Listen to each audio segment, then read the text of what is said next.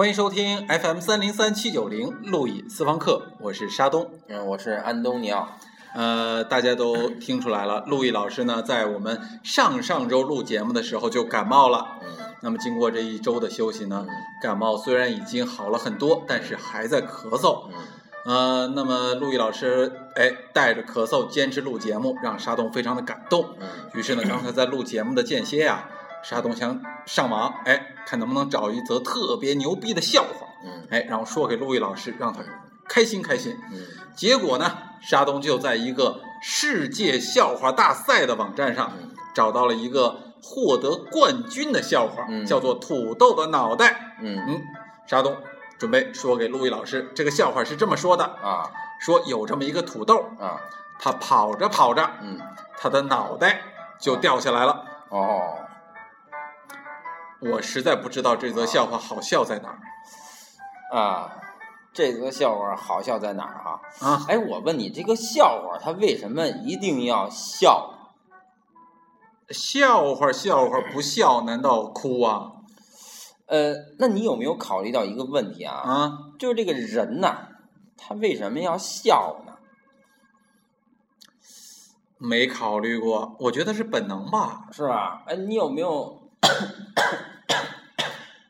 哎，陆毅老师有咳嗽啊。你知道我为什么老老咳嗽吗？哎，而且你发现这人呢，咳嗽的时候啊，他不会只咳一声，说“咳儿”就完了，他都得嗯，对，我一咳嗽我就得说，这咳嗽老停不下来，哎，没错，停不下来，是吧？你发现没有？咳嗽停不下来。对，那你发现笑有没有这样一个特点？哎，笑有的时候你停不下来，没错，谁都不会，嘿，就完了。啊，完了？哎，哈哈哈哈哈哈哈！然后，哎，不是，然后当笑的时候啊，当他正在笑的时候，然后你再跟他说一句什么别的话，可能不太好笑，是吧？然后他也在那儿哈哈哈哈，他就接着更笑，是吧？有的时候笑的在地下直打滚儿，然后笑肚子直抽抽，但是怎么抽抽还停不下来，嗯，发现了吧？就是这个笑是特别有惯性的。对，为什么呢？是吧？但是这个哭往往能停下来，你哎发现没有？就是比如说一个女的哈，哇，或者一小孩儿哇就在那儿哭，是吧？哭着哭着，那家长跟说别哭，然后就呃对，是吧？我们家孩子的方法就是他哭着吧，给塞一奶嘴儿，瞬间就把嘴堵上了。是，哎但是这孩子要是咯咯咯咯笑的话，你你你说别笑了，他他塞着奶嘴儿他还笑呢。对对对，嗯嗯嗯，停不住，所以笑有一种噔噔噔噔噔噔这个惯性是吧？嗯，哭没错，他能停，嗯是吧？为什么呢？那么咱们再来看一下这个笑跟哭的时候的这个动作哈。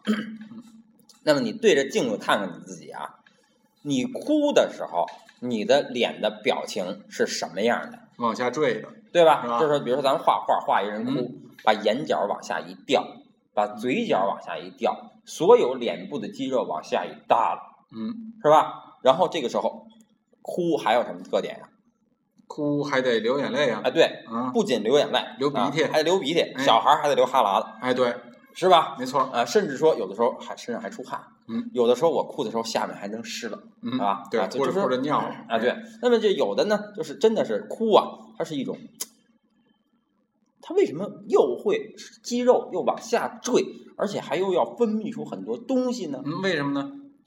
咱们从这个人体的这个整个经脉的这个循环来看啊，其实哭的时候啊，往往我们的这个脑子、大脑啊嗯，是非常放松的，因为我们觉得哭了以后啊，好像心情就好一点了，哎，没错，就当我们有一个心里很难受的事儿堵在脑子里的时候，这个时候好像哭能把它释放出来。嗯对吧？通过什么释放出来呢？就通过哎这些流出来的液体嗯，释放出来了。那为什么这些流的出来流的液体能出来呢？甚至说能带着你的烦恼一起出来呢？是因为你的这个整个浑身的肌肉都是放松的，是吧？通过哭完了之后，你浑身一下就放松了，其实就好像给你的大脑做了一次按摩。因为大家都知道，这个人哭的时候啊是不会动脑子的，嗯，是吧？谁哭的时候也不会想啊，我为什么哭啊？啊，我为什么哭啊？哎呦，操他妈这个 x 方加三 y 加四 t 等于多少啊？是吧？他一般不会这么想，是吧？那么来不及这么想，因为一想他就哭不出来了。对他有可能是做数学题做到最后实在解不出来了，崩溃了，哭了。啊哭了，但哎是哭的时候他就放弃了，这放弃的时候他就放松了，所以这就是哭。嗯，那笑呢？笑呢，恰恰相反，是吧？有的人哭能哭睡着了，但是有的人笑能笑醒了，一笑笑的肚子疼，笑的精神。反正你咯咯咯笑的时候，你绝对睡不着。而且你注意，当你笑的时候，如果你看镜子，你会发现你的脸上都是什么样的？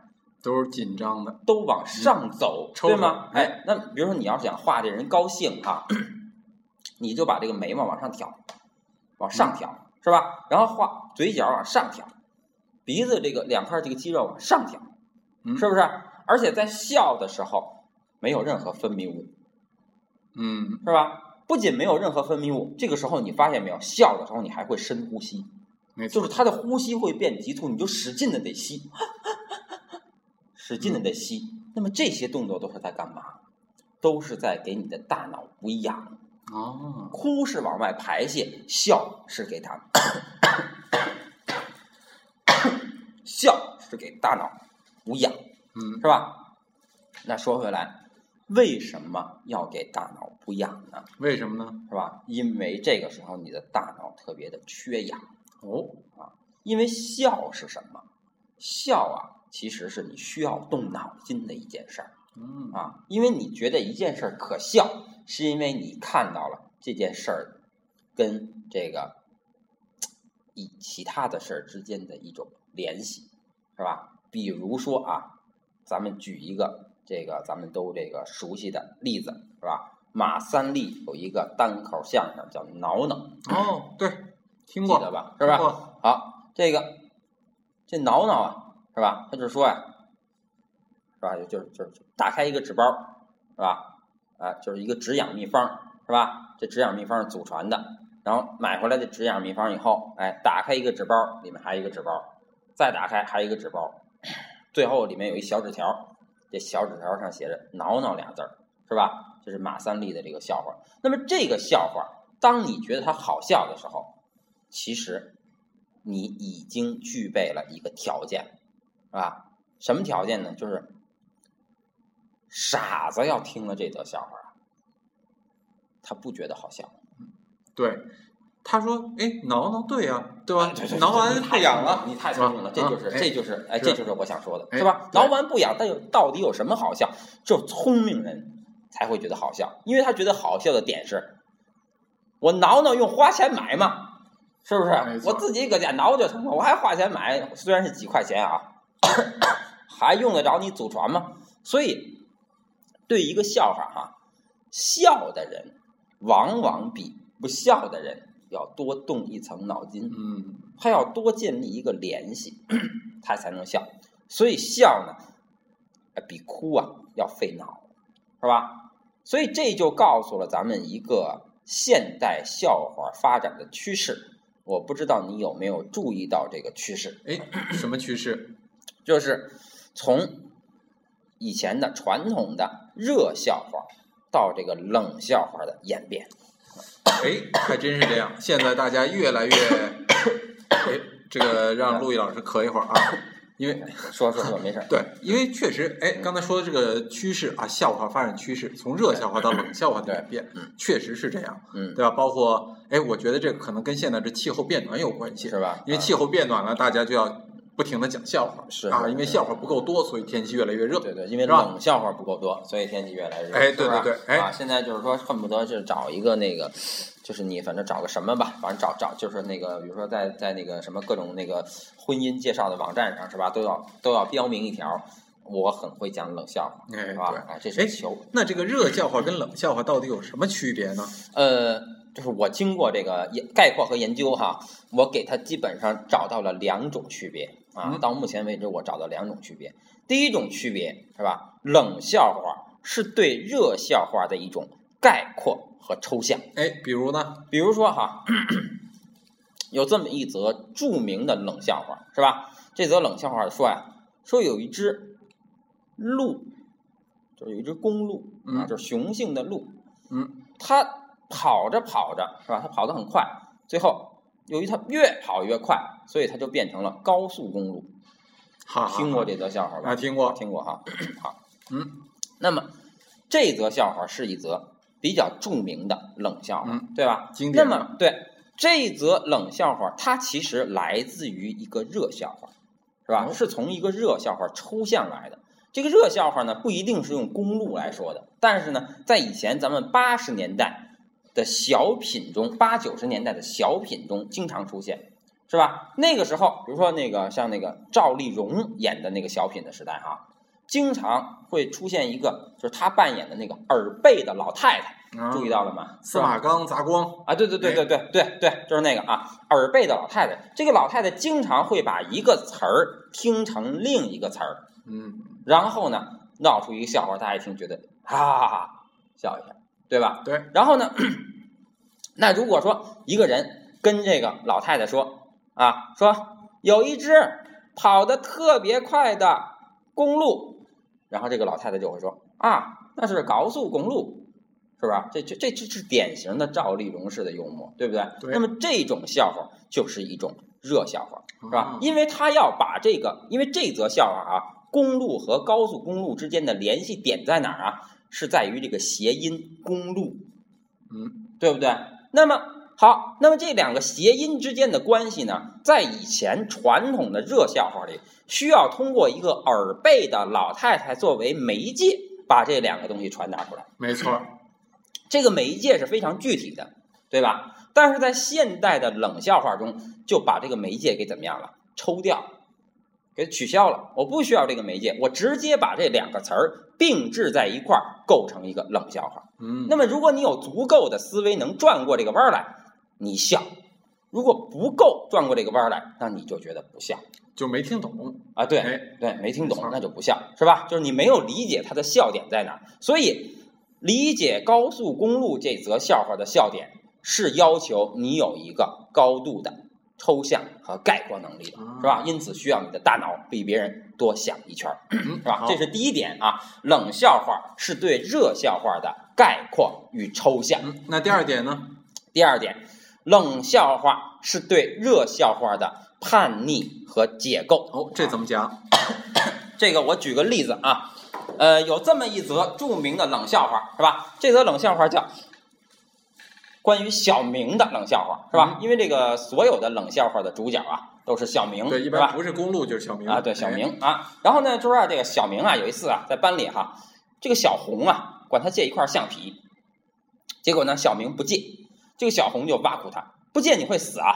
这个小明就借给他了，结果小明死了嗯啊，就是这么一则冷笑话。反正冷笑话里边小明一般都是死去活来。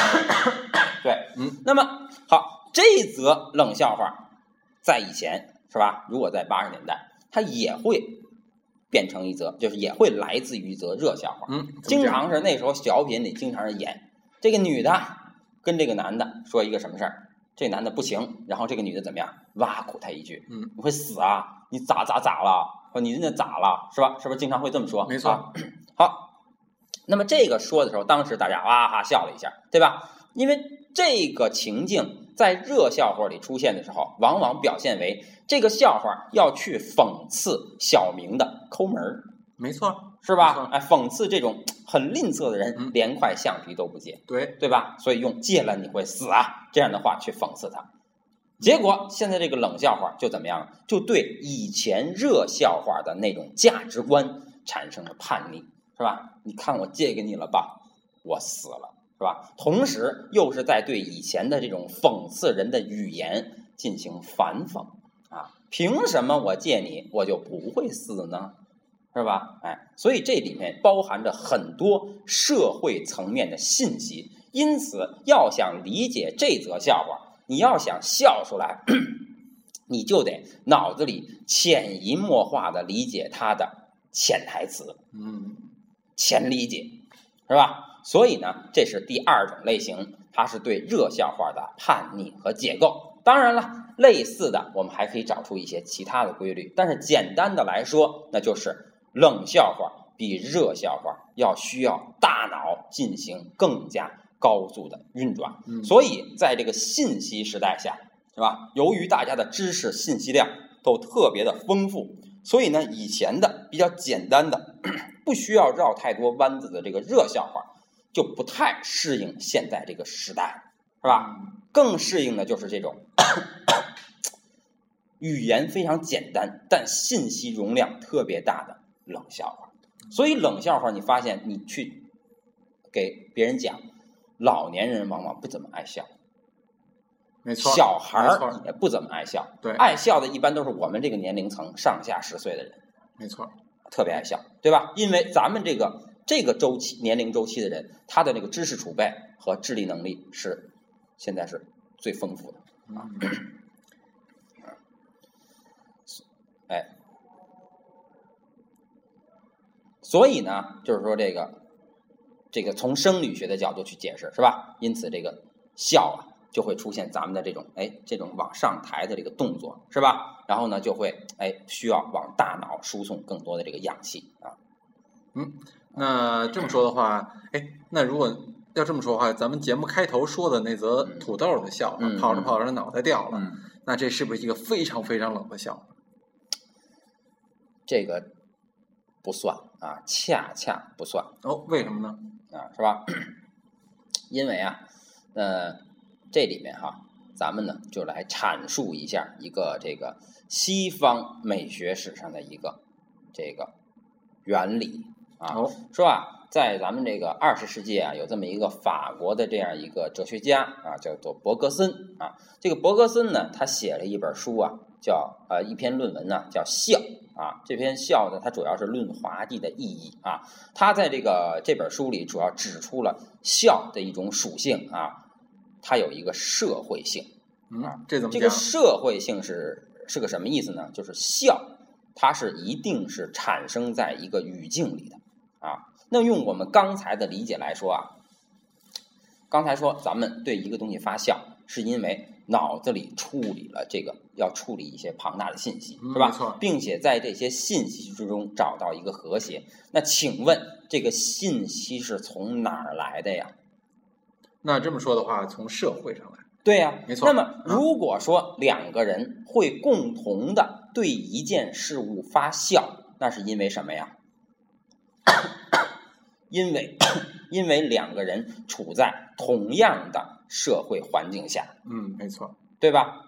好，那么咱们刚才说有一些冷笑话，你给这个老年人讲，老年人不笑；你给小孩讲，小孩不笑；给一个年轻人讲，年轻人笑了，是因为什么呀？那个老年人和小孩都不在这个年轻人的语境里，他没有看过这个年轻人平时看的一些东西，所以他就当然不会发笑了。没错，所以笑是大家寻找共共性的一个表示，是吧？比如说这一屋一共坐了五个人，你给大家讲了一笑话，有四个人哇哇哇的笑，那么你就会觉得什么呀？你心里找到了一个共鸣，是吧？哎，这四个人理解我，理解我说的话，对跟我能谈得来，啊是吧？那同时有一个人坐那儿，啊没听懂，不笑，这个时候他会觉得被，他会觉得啊，他被这个群体所抛弃了。对呀、啊，有的时候甚至还要怎么样啊？假装笑一下，是吧？有这么一个哎，对有这么一个故事，是吧？？对，就是说啊，有一个外国 外国这个教授来中国讲讲讲课，是吧？然后他讲了一个用他们那个民族的语言讲了一个很晦涩的笑话，是吧？然后这个时候呢，他以前讲这个课的时候啊，很多翻译啊都无法把这个笑话翻译出来，是吧？所以这个地方呢，他就没法讲了。那么这一次他碰见的这个翻译，是吧？把他这个话翻译完了之后，全场捧腹大笑，啊。后来呢，事后他就问这个翻译，是吧？哎，你是怎么翻译的？然后这个翻译说，我就跟大家说，这位教授讲了一笑话，大家请笑一下，是吧？所以大家就都在笑啊。那么这个就是什么呀？就是如果大家不笑，教授就会觉得怎么样？尴尬，很孤立，哎对吧对？如果大家不笑，教授就会觉得这些人跟我不是一个层次的，对吧？但是翻译通过这件事儿呢，把教授和学生的社会层次都加在一块儿，对不对？啊，看来这个笑话还真的是一个很有用的东西。对，它是一个化解尴尬的手段，是吧？于是用这种在这样的语境下，在我们社全社会对笑有这样一种理解的前提下，于是我就编了土豆的脑袋这样一则笑话。哦，原来刚才那个土豆跑着跑着脑袋就掉了，嗯，这笑话是你编的呀？没错啊，它是我编的啊，并且呢，我编完之后啊，拿着它去参加了世界笑话锦标赛不料竟然获得了冠军。可见这个呃，这个评委们呀，理解了我是吧？跟我是站在同一个层次上的人啊。哦，哎，为什么一个不笑的、不好笑的笑话能拿到世界笑话锦标赛的冠军呢？因为咱们刚才谈到了一个前提了，嗯就这个笑啊，是语言信息共同的标志，是吧？是找到群体性的一个手段，是增进友谊的桥梁，是化解尴尬的玉帛，是吧？于是呢，那么如果有一则能让全世界人都笑的笑话，不就是一个伟大的创造吗？是吧？没错，可惜，直到今天依然不存在一个能让全世界都笑的笑话。于是，既然不能，那么我就编了这么一则让全世界的人都不笑的笑话，是吧？这样的话，全世界的人听到我这则笑话的时候，所有人都觉得不好笑。那么他们岂不是同样站在了一个阶层和一个立场上，同样能维护他们的团结，同样能实现世界和平和人类大同吗？哎呦，那这则笑话可了不起，它已经不是一则简单的笑话。，对，嗯所以他能够赢得世界笑话锦标赛的冠军。啊没错。哎呦，那您这是人类的福星啊！对，啊那让我们听完这则笑话之后，一起笑一笑吧！好，来，啊，一二二三，哈哈哈哈哈哈哈哈哈哈哈。